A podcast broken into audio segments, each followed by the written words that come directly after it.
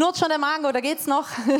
Schön, dass ihr da seid. Hey, ich freue mich, hier zu sein. Wer von den Ladies war denn bei der Ladies Lounge dabei? Gab's welche online, vor Ort? Also ein paar, okay, super. Ähm, wir waren nämlich gestern in Zürich und Freitag und das war eine Wahnsinns, ähm, ein, ein Wahnsinnsereignis, muss man sagen, äh, was die da in Zürich auf die Beine stellen. Das ist immer genial und Gottes Gegenwart war so stark da und wir durften wirklich äh, erleben, wie wir auch als Ladies zusammenwachsen und das äh, finde ich stark. Aber besonders freue ich mich heute hier zu sein, denn zu Hause ist doch immer am schönsten, sagt man, ne? Oder? Genau, deswegen freue ich mich heute über, die, ähm, über ein sehr spannendes Thema zu reden reden. Und ähm, Stefan sagt ja schon immer, in dieser Predigtserie werden Dinge erschüttert. Und es ist auch manchmal vielleicht ein bisschen unangenehm, was wir da erschüttern. Aber es bleibt nur das, was unerschütterlich ist. Ja, wer von euch kennt das Gleichnis ähm, von diesen beiden Männern, die ein Haus bauen? Der eine baut es auf Sand und der andere auf Stein, auf Fels. Schon mal gehört? Ja, okay. Ähm, das ist ja eigentlich, wenn du Statiker bist, selbst wenn du die Bibel nicht kennst, ist es eigentlich leicht zu unterscheiden, was möglicherweise das bessere Modell ist, oder? Also wer würde denn ein, ein Haus bauen und das auf Sand? Da kommt ja nur ein Sturm und pfiung ist es weg. Und genau darum geht es in dieser Predigtserie, dass wir sagen, hey, wo sind Dinge, wo wir unser Fundament auf Sand gebaut haben und nicht auf Stein? Wo sind Sachen, die noch erschütterbar sind? Und Gott lässt Erschütterung zu, damit alles weggeschüttet schüttelt wird, was eben nicht fest ist, was nicht Bestand hat. Und wisst ihr, ähm, Gott wollte schon immer an seinem Volk sichtbar machen, dass es einfach sinnvoller ist, ihm zu vertrauen, als den ganzen Mächten dieser Welt. Und da ist so ein Kampf, den Gott führt gegen die Mächte und Gewalten dieses Universums. Und wer da auch tiefer einsteigen möchte, wir haben jetzt auch über das kosmische Weltbild gesprochen, über Göttersöhne, all solche Sachen, da wird es für dich eine großartige Gelegenheit geben. Denn unsere Academy, die immer freitags stattfindet, wird es ein Special Date geben. 18.09. könnt ihr euch schon mal merken. 11, 18.11. Wie bin ich bei 9.? Sind wir ja schon lang rum. Danke. 18.11. Das ist ein Freitag und da wird der Lukas Knies den ganzen Tag bei der Academy über dieses Thema teachen. Das heißt, wenn du sagst, das interessiert mich, da will ich dabei sein, geh auf jeden Fall in unseren Telegram-Kanal, da kriegst du mehr Infos. Und da werden wir dann noch tiefer reingehen. Was geschieht eigentlich in der übernatürlichen Welt? Was hat Gott? Was ist so der Plan Gottes durch die ganze Bibel? Und ähm, sein Plan ist, wie gesagt, dass er an seinem Volk sichtbar machen lässt, dass, er, dass es am Volk sichtbar wird, was es heißt, Gott zu vertrauen. Und da habe ich auch einen Bibelvers dabei, ähm, Epheser 3, Vers 10 steht es, doch jetzt sollen die Mächte und Gewalten in der unsichtbaren Welt durch die Gemeinde, andere Übersetzung heißt Kirche, die ganze Tiefe und Weite von Gottes Weisheit erkennen. Das heißt, die Mächte und Gewalten der unsichtbaren Welt sollen durch uns, durch seine Gemeinde, durch seine Kirche erkennen, ähm, was die Weisheit Gottes ist. Und so hat Gott eigentlich schon immer diesen Plan gehabt, anhand seines Volkes sichtbar zu machen, wer er ist. Das sehen wir am Volk Israel, das hat er rausgerissen, hat gesagt, an euch, an diesem Volk möchte ich beweisen, dass es sinnvoller ist, auf mich als den Gott aller Götter zu setzen, als auf jeden anderen Gott. Und was macht das Volk Israel? Sie erleben totale Versorgung. Er holt sie raus aus Ägypten. Habt ihr schon mal von den zehn Plagen gehört? Sie erleben krasse Wunder, oder? Ich meine, wer von euch ist schon mal durch ein Meer gelaufen und rechts und links waren die Wellen einfach stehen geblieben? Niemand? Sie haben es erlebt, ja? Äh, Gott war so übernatürlich da. Wolkensäule, Feuersäule. Lest mal das Alte Testament. Crazy. Aber was fällt ihnen ein? Kaum, dass ihr Leiter Moses auf dem Berg ist, um von Gott Weisung zu empfangen, sagen sie, ah, also irgendwie, wir haben Gott ja schon lange nicht mehr erlebt. Komm, lass uns unseren eigenen Gott machen. Lass uns, unseren, lass uns irgendwas machen, was wir anbeten können. Und dann haben sie sich überlegt, oh komm, wir, wir nehmen unser ganzes Gold und, und wir machen so ein goldenes Kalb. Und dann haben sie angefangen, dieses goldene Kalb anzubeten. Hallo? Wie bescheuert. Eigentlich völlig unnötig, oder? Ich meine, mit ein bisschen Menschenverstand würdest du sagen, was bringt es denn am Schluss, äh, irgendein goldenes Dings da anzubeten, wenn ich den lebendigen Gott schon erlebt habe? Ähm, aber sie haben es gemacht. Und ich habe mir die Frage gestellt, was muss das mit Gottes Herzen gemacht haben? Ein Gott, der, der nur das Beste für sein Volk möchte, der sich dieses Volk auserwählt hat und anhand diesem Volk zeigen will, wer er ist. Und sie sagen, nee, eigentlich wissen wir es besser. Eigentlich beten wir lieber einen anderen Gott an. Und wisst ihr, so geht es heute Gott immer noch. Dass wir als sein Volk, wir als Kirche so oft in der Gefahr sind, auch Götzen anzubeten, uns vielleicht selber nicht mal zu merken, Dinge anzubeten, Dingen hinterher zu rennen, die nicht von Gott sind. Und da wollen wir uns heute auch mal einen, einen von diesen Göttern anschauen, der in unserer Umgebung überall das Sagen hat. Das werdet ihr gleich sehen. Und ich fand es spannend, dass wir vor zwei Jahren etwa hatte jemand eine eine Prophetie ist so von Gott. Das, äh, das hat das so ein Kalb gesehen, hat gesagt, hey, und Gott lässt gerade zu, Gott wird Erschütterung zulassen, dass diese Beine vom Kalb wie ähm, abgetrennt werden und dieses Kalb in sich zusammenbricht, dieses goldene. Und er hat gesagt, das eine Bein stand so für Gesundheit, für das ganze Gesundheitswesen. Weil wir Europäer, wir setzen auf Gesundheit oder wir wollen alle alt werden. Wir sind kaum noch mit den ganzen Themen Tod und sonst was konfrontiert. Und wenn es dann passiert, dann erschüttert es uns zutiefst, weil wir es gar nicht mehr so kennen. Denk mal ein paar hundert Jahre vor uns war das normal. Ja, aber das Thema Gesundheit ist echt ein Götze geworden. Und das Zweite, was er gesehen hat, war das Thema Wirtschaftskrise und Finanzen. So dieses ganze Thema Finanzen. Und da haben wir auch gemerkt, hey, was passiert momentan? Guckst du mal in die Nachrichten rein, habe ich uns mal ein paar ähm, Ausschnitte mitgebracht hier. Aufseher warnen vor Finanzkrise. Und eben diese Prophetie war vor zwei Jahren. Es wird zu Unfällen auf den Finanzmärkten kommen. Wir steuern auf die nächste Finanzkrise zu. Also wir stehen kurz vor einer Krise oder wir sind schon mittendrin. Ich meine, wenn du einkaufen gehst, merkst du es jetzt schon, dass alles erheblich teurer geworden ist, wir die höchste Inflation seit zig Jahren haben. Und Gott lässt diese Erschütterung zu. Warum? Weil da was weggekauft gekillt wird, sage ich jetzt mal, ein Bein weggenommen wird, damit unsere, wo wir unsere Sicherheiten draufgesetzt haben, was aber erschütterbar ist, dass wir nicht auf diese setzen, sondern er will uns beibringen, dass wir auf Dinge setzen, die unerschütterlich sind. Dann kann eine Finanzkrise kommen und es haut dich nicht weg. Es schwimmt dir nicht irgendwie diesen Sand unter deinem Fundament weg, weil du weißt, ich habe Gott und er versorgt mich. Und darum geht es, dass Gott zulässt, dass Dinge erschüttert werden. Und ähm, das zeigt da an uns, an seiner Gemeinde, hey, ihr seid das Licht, ihr seid das Salz hier auf der Erde. An euch werde ich sichtbar machen, wie es ist, wenn du Gott vertraust. Dann gehst du durch so eine Finanzkrise nämlich sicher durch. Und das ist mein Thema heute. Wie schützt du dich vor der Finanzkrise? Ähm, und dafür zwei Punkte für euch. Ähm, erstens, indem du den Mammon entlarvst und zweitens, indem du anfängst, Gottes Prinzipien zu leben. Das sind die beiden Punkte, die ich heute mit euch reingehen möchte. Und zu dem ersten Punkt, vielleicht hast du das Wort noch nie gehört, was ist eigentlich Mammon? In der Bibel ähm, kommt das Wort viermal vor. Ich gehe mal in eine Bibelstelle rein. Und zwar steht die in Lukas 16, Vers 13. Da steht, ein Diener kann nicht für zwei Herren arbeiten. Er wird dem einen ergeben sein und den anderen abweisen. Für den einen wird er sich ganz einsetzen und den anderen wird er verachten. Ihr könnt nicht Gott dienen und zugleich dem Mammon. Ähm, wir lesen hier, wir werden, äh, ein Diener kann nicht für zwei Herren arbeiten. Eigentlich ist hier auch Sklave gemeint. Das heißt, dieser Diener muss sich entscheiden, dieser Sklave, wem gehöre ich und auf wen höre ich, von wem nehme ich Befehle. Ja? Wessen Sklave bin ich sozusagen? Und hier steht entweder du entscheidest dich für Gott, du dienst ihm, oder Mammon. Es heißt, es hieß ja ein Entweder-Oder. Kein sowohl als auch. Es geht nicht beides, sondern es ist ein Entweder-Oder. Und da habe ich jetzt mal hier ein wunderbares Anschauungsmaterial dabei, das ihr jetzt vielleicht erkennen könnt hinten. Ich habe hier die wertvollste Münze von meinem Sohn ausgeliehen. Wer würde sagen, wer ist für Kopf? Jemand für Kopf? Okay, wer ist für Zahl? Mehr? Okay, Achtung, wir machen es mal hier, ja? Wie macht man das? Uh. Okay. Zahl hat gewonnen. Wer war der Sieger? Laut jubeln? Okay.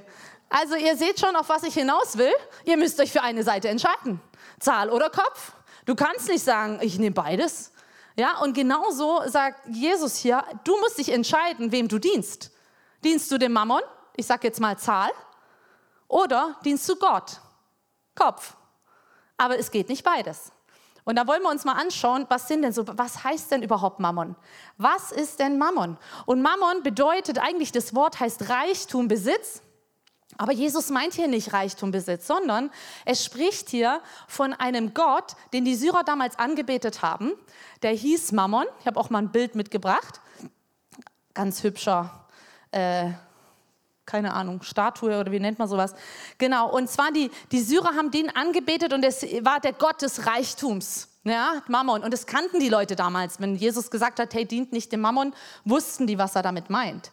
Und das Krasse ist, der Ursprung von Mammon ist eigentlich Babylon. Und dieses Wort Babylon setzt sich zusammen aus Babel und dem Suffix on. Was passierte beim Turmbau zu Babel? Habt ihr das schon mal gehört? Da ging es darum, dass die Menschen gesagt haben, hey, wir brauchen Gott eigentlich nicht. Wir können ohne Gott sein. Wir können in den Himmel hinaus, äh, hinauf und wir bauen einen Turm. Wir werden sein wie Gott. Wir brauchen Gott nicht. Und was hat Gott gemacht, um das zu verhindern? Er hat dann gesagt, hey, ähm, die blicken ja hier gar nicht mehr, was sie tun. Die merken selber nicht mehr, dass sie mich eigentlich brauchen. Und er hat dann eine Verwirrung von Sprachen geschickt. So haben sie alle auf einmal sich nicht mehr äh, verstanden und dann konnten sie nicht weiterbauen. Ist ja ein bisschen schwierig, wenn der eine Italienisch, der andere äh, Portugiesisch, das geht ja sogar noch geil, aber Chinesisch redet, dann weißt du auch nicht mehr. Ja, auf jeden Fall kam da sozusagen die Verwirrung rein. Ja, und dieses Suffix on von Babylon bedeutet gesät, gepflanzt. Das heißt, eigentlich bedeutet Babylon in Verwirrung gesät oder gepflanzt.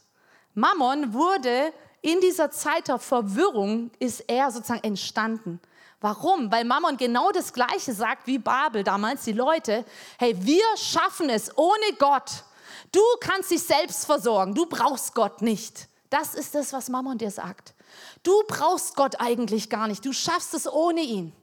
Du schaffst es alleine.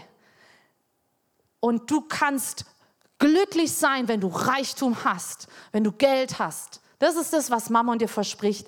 Er verspricht ähm, dir Dinge, die er eigentlich nicht versprechen kann. Er versucht, Gott zu ersetzen. Mammon verspricht uns Dinge, die nur Gott dir versprechen kann. Er verspricht dir Identität, er verspricht dir Glück, er verspricht dir Zufriedenheit. Ah, ich bin froh, ich bin glücklich, wenn ich viel Geld habe. Mammon verspricht dir Dinge, die kann dir eigentlich nur Gott versprechen. Und es ist hier diese Lüge. Er konkurriert, dieser Mammon konkurriert die ganze Zeit um deine Aufmerksamkeit. Dass du dich für seine Seite entscheidest. Dass du sagst, ich bin Sklave des Mammons. Ich renne dem Geld hinterher, dem Besitz, dem Reichtum. Das ist mein Antrieb. Ich will mehr haben. Aber das würden wir ja gar nicht sagen, oder? Würde jemand freiwillig sagen, ja eigentlich, ich, ich renne Mammon hinterher? Nein, wir tun das nämlich, ohne es zu merken. Das ist nämlich die, die Gefahr an dem Ganzen, weil man, Mammon klingt auch oft so weise. Ein Beispiel. Gott sagt zu dir, mach die Academy. Academy kostet 120 Euro im Monat. Sagst du, okay, alles klar, Gott, mach ich. Guck mal auf meine, mach nochmal Budgetplanung, guck auf meine Zahlen. Haut nicht hin. Okay, das heißt, monatlich habe ich nicht genug, kann ich auch die Academy nicht machen, oder? Ist doch weise. Muss doch Geld zurücklegen. Es geht doch nicht, dass ich jetzt einfach irgendwas zusage, wo ich nicht mal weiß, wie ich das bezahle. Meine Frage, auf welcher Seite der Münze bist du jetzt? Auf wen hast du jetzt in dem Moment gehört? Auf Gott, Kopf, der dir gesagt hat, mach's, ich werde dich versorgen? Oder hörst du in dem Moment auf Zahl, auf deinen Kontostand, auf das, was menschlich im Sichtbaren möglich ist und sagst, da setze ich drauf? Und da merken wir schon, wie schnell wir Dinge entscheiden aus, aus dem heraus, dass wir Sachen sehen, aus dem Sichtbaren heraus. Aber was lesen wir in Gottes Wort?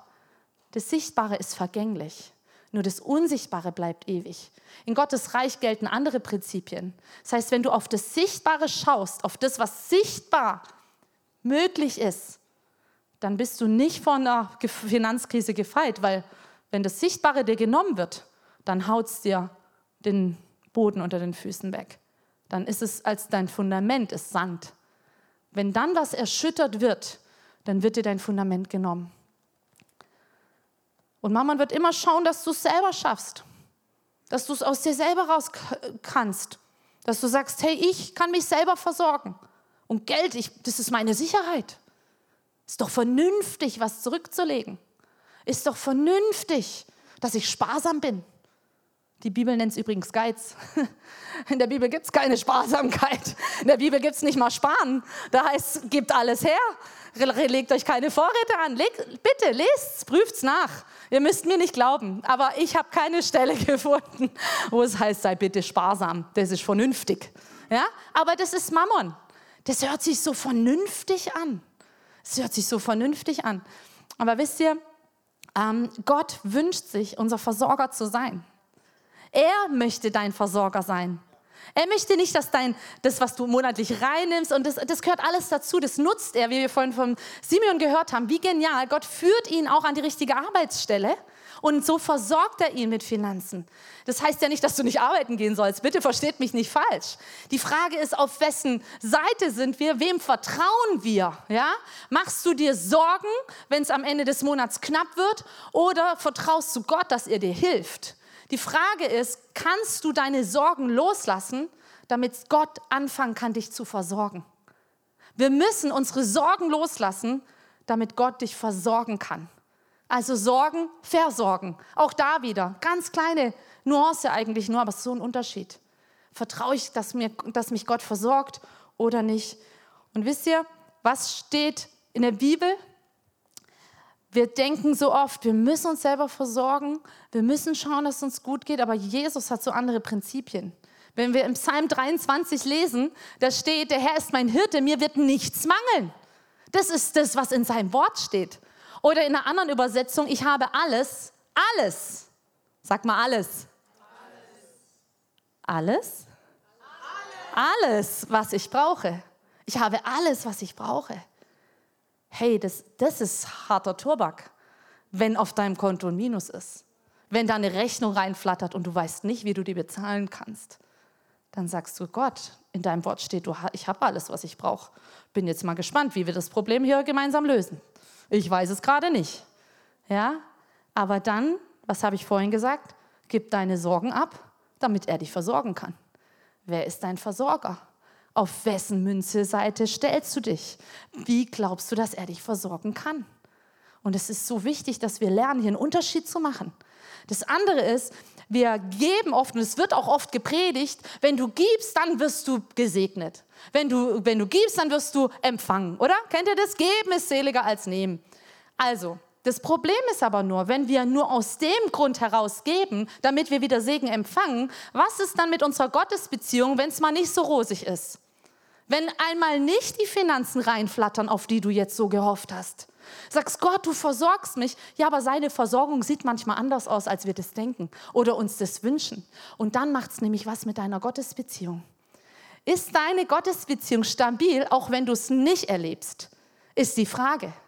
Wenn du, wenn du nicht erlebst, dass dein Konto jetzt gerade ausgeglichen ist, du sagst, Gott ist mein Versorger, was macht es mit deiner Gottesbeziehung? Und wisst ihr, wenn, wenn deine Gottesbeziehung davon abhängig ist, wie gesegnet du gerade bist, dann wird die auch erschüttern, wird es erschüttert in deinem Leben, sobald dir dein Segen genommen wird. Denk mal an Hiob, der hat alles verloren und was hat er gesagt? Und in allem, ich werde nicht aufhören, meinen Gott zu danken. Alles kommt von ihm. Er hat, er hat seinen Glauben nicht weggeworfen, obwohl er alles verloren hat. Wir gehen manchmal durch Zeiten in unserem Leben, da verlieren wir alles. Da haben wir nicht mehr viel. Aber die Frage ist, was macht das jetzt mit dir? Wirft dich das mehr auf Gott? Wirft dich das mehr auf ihn, der dein Versorger ist? Oder nimmt es dich von ihm weg? Gott möchte als dein Versorger in dieser Beziehung mit dir sein. Und für mich ist es immer ein Punkt, auf wessen Seite, wem glaube ich? Wem schenke ich Glauben? Ich bin Gott so dankbar, dass es bei uns auch so ist, dass wir auf seine Versorgung übernatürlich angewiesen sind. Weil nur dann kommen die Stories. Wenn du jeden Monat deine Einnahmen, Ausgaben und es reicht dicke, dann kannst du höchstens Stories erleben, indem du gibst und erfährst, was passiert mit dem Geld, was du weggegeben hast, dann erlebst du Stories. Aber wenn du das für dich hortest, dann wirst du keine Stories erleben, die Gott eigentlich mit dir schreiben möchte. Ja, ich weiß noch bei uns zum Beispiel, wir waren echt knapp bei Kasse, unsere Waschmaschine ist kaputt gegangen. Ich so, okay, wir müssen eine neue bestellen. Und ich hatte keine Ahnung, wie wir die jetzt bezahlen. Ich habe dann eine bestellt. Ich so, Gott, ich habe alles, was ich brauche. Psalm 23, du versorgst uns. Ich bestelle die Waschmaschine und du versorgst uns mit den Finanzen dafür. Ne? Das ist ja jetzt nicht mehr mein Job. Ich brauche eine Waschmaschine als Mama, ist doch klar. Okay, was passiert? kam eine Frau auf uns zu, sagt, also in ihrem Land ist es Sitte, das Erste, was sie verdient, das gibt sie den Pastoren privat. Das geht nicht in die Gemeinde, das kriegen die Pastoren. Und dann haben wir das erst, wollten wir, nee, nee, nee. Und das war ihr aber so wichtig, dass wir es annehmen mussten. Ich so, okay, gucke ich in den Umschlag rein war das genau die Summe, wirklich mit Versandkosten von der Waschmaschine. In der gleichen Woche. Und das habe ich ihr danach erzählt, die fing an zu heulen. Da sage ich, guck mal, das ist eine Story, oder? Wollen wir solche Stories nicht mehr erleben? Wenn wir von Gott abhängig sind, dann kommen diese Stories. Wenn du im Überfluss hast und diesen Überfluss nicht weitergibst, dann wirst du diese Stories nicht erleben. Und es ist so wichtig, dass wir hier lernen, dass wir einen Unterschied machen zu dem, was Mammon uns sagt. Mammon sagt, Du kannst erst die Waschmaschine bestellen und mach Ratenzahlung, was weiß ich. Wenn du Glaube dafür hast, dass Gott dich versorgt, dann wirst du es auch erleben. Und wie gesagt, da müssen wir auch mit Sinn und Verstand rangehen. Aber wisst ihr, bei Jesus war nie Geld das Problem. Wollt ihr mir eine Story bitte erzählen, wo Jesus gesagt hat, oh, jetzt müssen wir mal für Geld beten? Denkt mal an irgendeinen Bettler, der krank war. Und nach Silber und Gold, gut, das waren die anderen, die haben gesagt, hey, haben wir nicht aber was du brauchst, das haben wir. Ja? Also wir können dich heilen. Oder Jesus hat gesagt, oh, dann kommen die Jünger zu ihm, wir haben alle Hunger, 5000 Leute hier, was machen wir denn jetzt? Wir können nicht einkaufen, Jesus, wir brauchen Geld, wie machen wir denn das? Was sagt Jesus? Kein Problem, machen wir Brot, machen wir Fische, kommt einfach so. Hey, das ist unser Gott. Er kann aus dem Nichts etwas erschaffen. Wir gucken aber immer nur auf das Sichtbare. Wir sehen nicht, was möglich ist im Unsichtbaren. Und das ist das Problem. Mammon wird dich immer dazu zwingen, auf das Sichtbare zu schauen. Das, was menschlich möglich ist. Das, was du aus eigener Kraft schaffen kannst. Das ist das, was Mammon möchte. Aber Gott denkt anders. Er sagt, hey, in mir ist alles vorhanden. Ich habe keinen Mangel. Der ganze Himmel ist voll Diamanten. Es ist kein Problem. Er ist mein Papa. Wisst ihr, der, der, jede Goldmine gehört ihm. Ich, ich weiß, dass mein Papa, der hat genug. Und deswegen habe auch ich genug. Und wir müssen das lernen, da einen Unterschied zu machen. Und dass wir uns nicht abhängig machen von dem, was unser Kontostand sagt, sondern was, was Gott sagt. Für Gott ist nie oder überhaupt Geld ist nie die Antwort. Die Antwort von Jesus war nie Geld, sondern die Antwort von Jesus war er selbst, war Gott. Er hat das Wunder vollbracht. Und wisst ihr, wir in der westlichen Welt, wir erleben so wenig Versorgung, weil wir überhaupt gar nicht das brauchen. Ich habe vorhin nach dem ersten Gottesdienst haben mir ein paar Leute erzählt, sie haben gesagt, früher, als sie Student waren, hatten sie so wenig Einnahmen und da haben sie so oft erlebt, dass Gott sie versorgt hat. Jetzt haben sie im Überfluss und sie erleben gar keine Wunder mehr. Sag ich, ist doch klar. Wenn, wenn du keinen Mangel hast, wenn du, wenn du Gott gar nicht brauchst, dann wirst du es auch nicht erleben. Wo sind wir denn noch so, dass wir Gott brauchen? Wo wir, wo wir sagen, hey, wir sind richtig abhängig von ihm. Und wisst ihr, Gott ist, ähm, und Mammon wollte ich sagen, der ist oft, klingt so weise. Kennt ihr so Stories zum Beispiel? Ähm, Gott sagt ja, leg 100 Euro ins Opfer rein. Nachher, wenn da die Becher, ah, sind ja vorhin schon durchgegangen, gell? absichtlich. ähm, leg 100 Euro rein. Dann geht es in deinem Kopf los. Ah, nee, ich wollte nachher noch essen gehen. Und nächste Woche, oh, meine Mama hat noch Geburtstag, da habe ich noch ein Geschenk und ah, überhaupt, ah, nee. Und dann kommt noch die Rechnung. Ah, komm, mach mal 10 Euro rein. Da haben wir auch was reingemacht. Schon mal gehört? Die Frage ist jetzt, welche Seite der Münze war jetzt gerade dein Ratgeber? Wem hast du in dem Moment gedient? Was hat Gott gesagt? 100 Euro. Was hat Mammon gesagt? 10 Euro. Wem hast du gehört? Auf wen hast du gehört? Das ist so wichtig, dass du das verstehst. In jeder täglichen Situation hast du diese Gedanken. deswegen bleibe ich bei diesem Punkt, weil es wichtig ist, dass du es erkennst. Zum Beispiel, nächstes Beispiel, du bist irgendwo essen und du hast auf dem Herzen einer Bedienung 10 Euro zu geben als Trinkgeld, dann kommt die Stimme, ah, ist viel zu viel, der hat es überhaupt nicht verdient. Das war ja auch echt ein schlechter Service hier. Welch, welche Stimme ist das jetzt? Merkt ihr diese leichten Feinheiten? Oder ein anderer Punkt ist, jemand gibt dir Geld und du sagst, oh Mann, der denkt jetzt bestimmt, ich hab's nötig. Hei, hei, hei, meine Schuhe sehen wohl doch schon verratzter aus. Ähm, und dann sind wir in so einer Schamkultur. Was denkt der von mir? Denkt er, ich, ich kann mich nicht selber versorgen?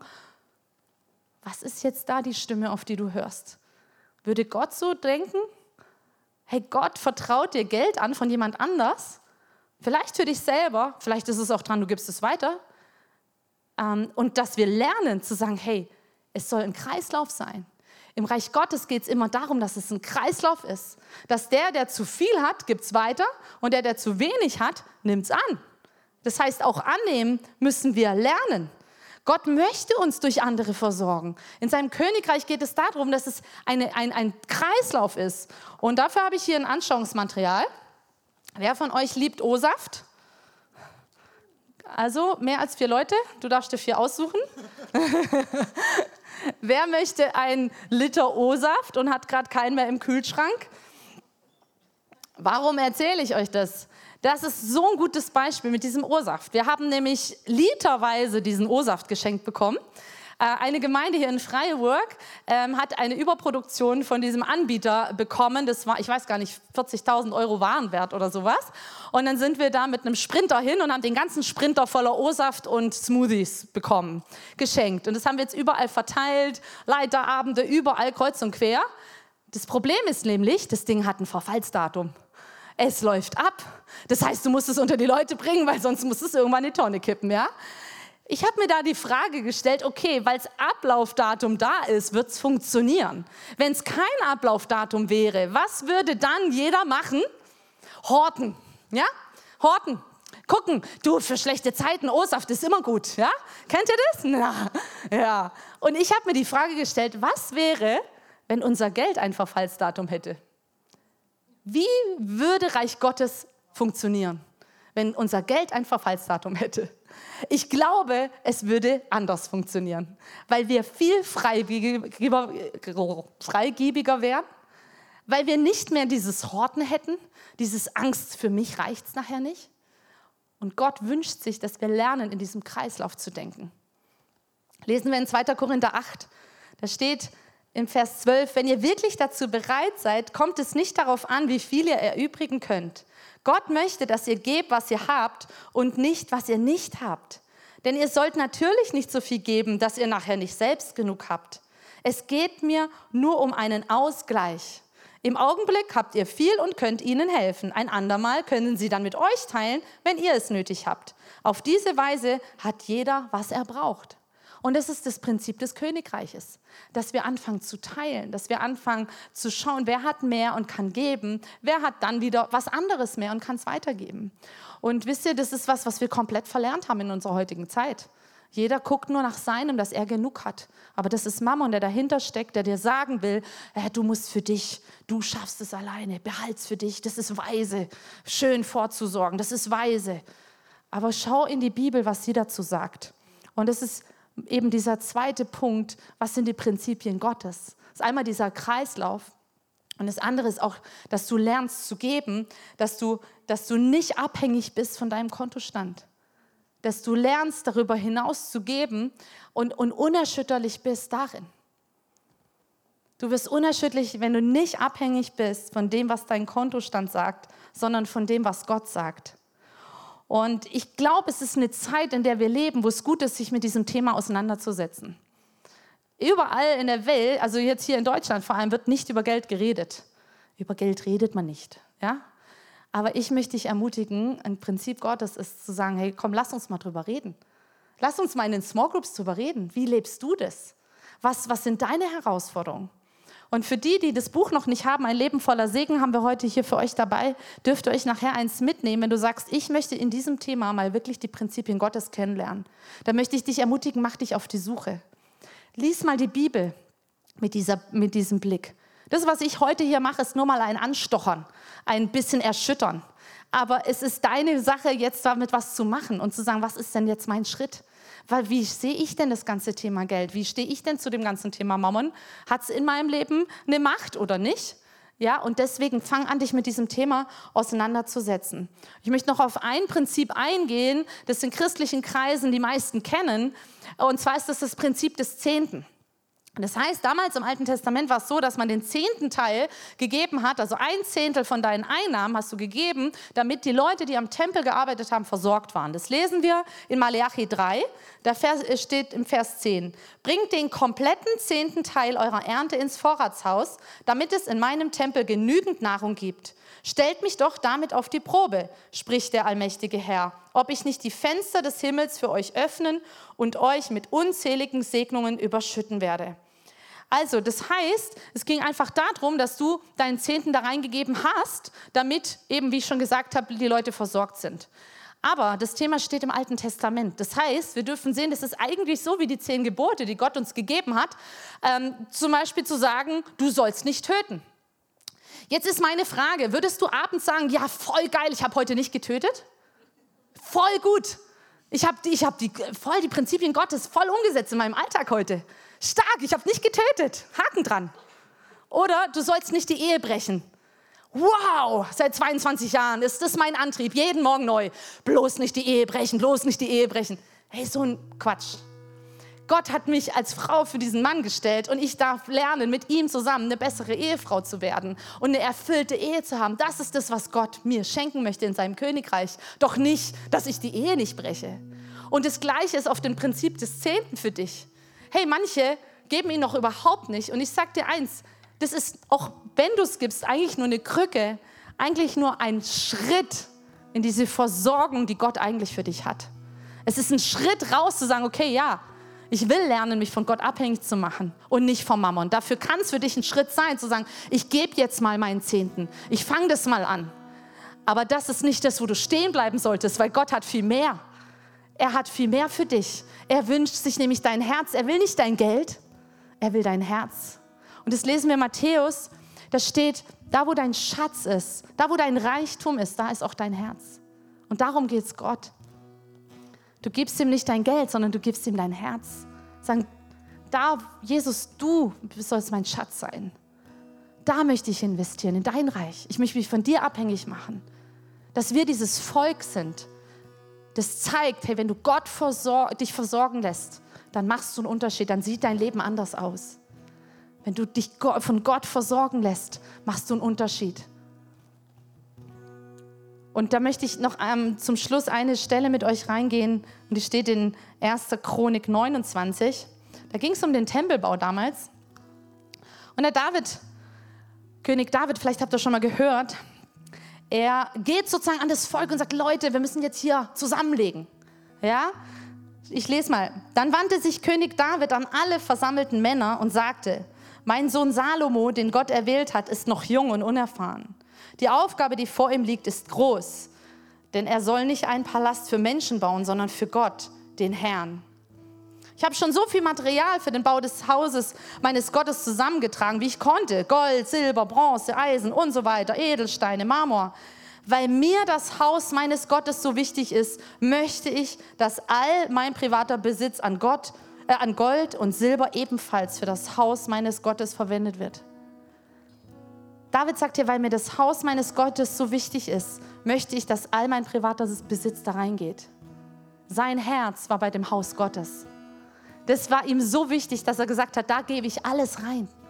Und wisst ihr, das ist auch mein Herz, zu sagen, hey, mir geht es nicht darum, dass ich mehr Besitz habe, sondern mein Herz ist, dass wir hier eine Kirche bauen, wo Menschen Gott erleben. Dass wir hier einen Ort schaffen, wo Menschenleben verändert werden.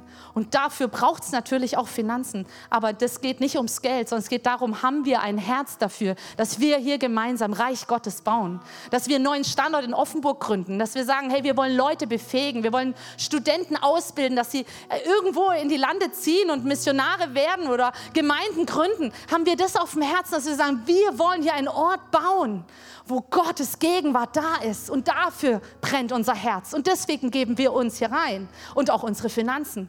Ist das unser Herz, so wie David sagt, hey, mein ganzer Besitz soll da rein, weil mein Herz ist es, dieses, diesen Ort zu schaffen. Und dann ist er hingegangen und hat gesagt, wer ist heute, wer ist nun bereit, heute ebenfalls was für den Herrn zu geben? Starke Frage von ihm. Wer ist jetzt bereit, auch was zu geben? Und die haben dann zusammengelegt und es kam ordentlich was hier, was weiß ich, 10.000 Talente. Lest es mal selber. Das Volk jubelte über diese Freigebigkeit, denn alle hatten dem Herrn großzügig und frohen Herzens, wichtig, frohen Herzens gespendet. Und auch König David freute sich sehr darüber. Und dann macht er noch ein Loblied. Dein Herr sind Größe, Macht, Herrlichkeit, Ruhm und Hoheit. Alles im Himmel und auf der Erde gehört dir. Dein ist das Reich, Herr. Wir beten dich an als den Herrn über alles. Hey, wir beten Gott an als den Herrn über alles, auch über Mammon, oder? Wollen wir Gott anbeten über den Herrn, als, als den Herrn, der über allem steht? Auch über unseren Sorgen? Ist er der Herr über alles? Reichtum und Ehre kommen allein von dir, steht hier.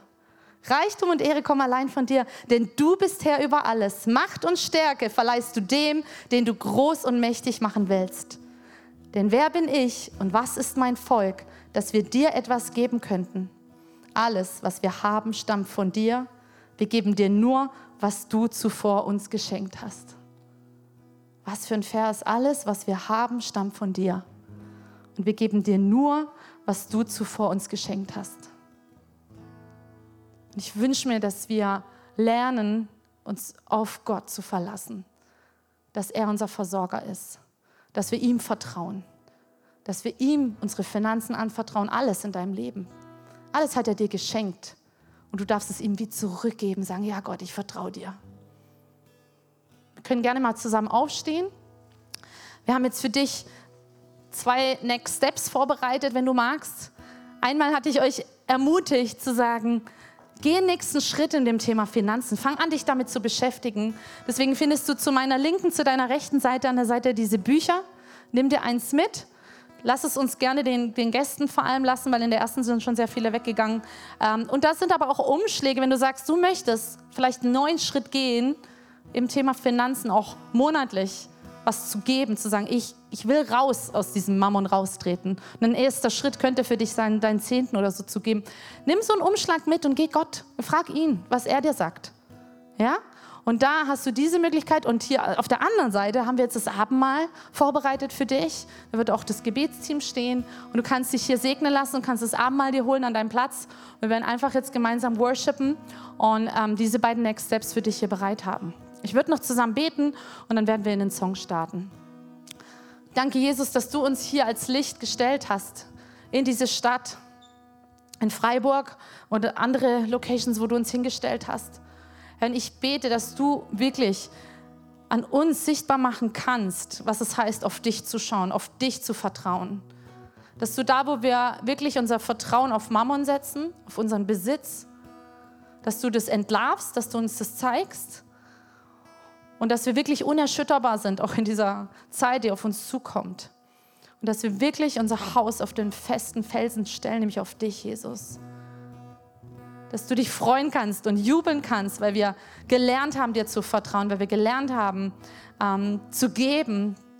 Und ich bete, dass wir in dieser, in dieser Kirche viele Stories hören werden von Leuten, die einfach starke Dinge erleben mit dir in diesem Bereich Finanzen dass wir lernen, mehr diese Überflussdinge zu erleben, wie dieser O-Saft.